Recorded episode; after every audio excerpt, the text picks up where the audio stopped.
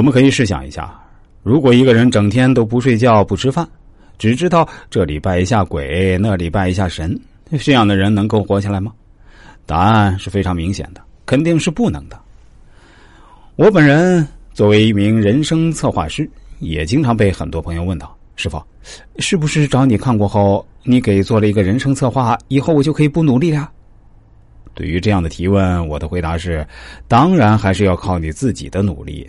我给你的建议，就相当于给你一份人生的地图，可以让你少走弯路。但你不能说有地图，你就不需要自己走到目的地了吧？肯定啊，还是要靠你自己走下去的。鬼谷子说：“以阳求阴，报以德也；以阴结阳，是以利也。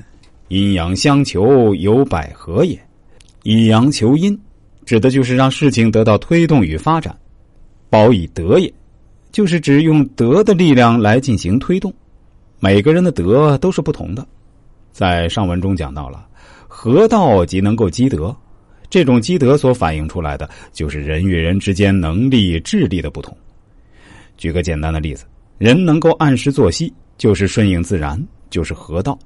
休息好了，精神足了，做起事情来就有源源不断的动力。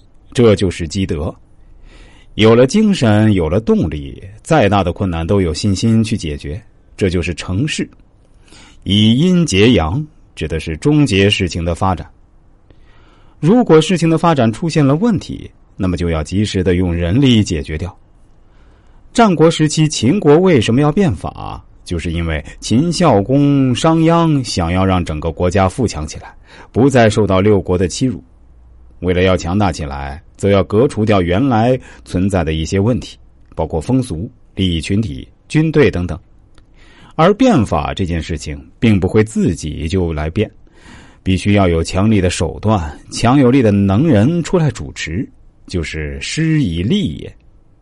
此天地阴阳之道，而说人之法也，为万世之先，是为元方之门户，这就是阴阳之道。通过语言的方式，站在万事万物的前面，管理天地百姓，是统御天下的门户。好了，朋友们，《鬼谷子·百合篇》就跟大家讲到这里就结束了。《百合篇》是一篇总览整本书的重要篇章，讲的都是鬼谷子道术的精华，非常深刻，也非常重要。有了这几期的内容，尽可能的通俗易懂的方式将《百合篇》讲解出来。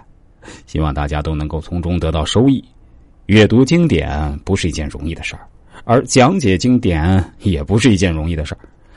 而阅读经典呢，是能够从底层原理上去看待这个世界，看待身边的事情，一览无余，说的就是这样的通透感。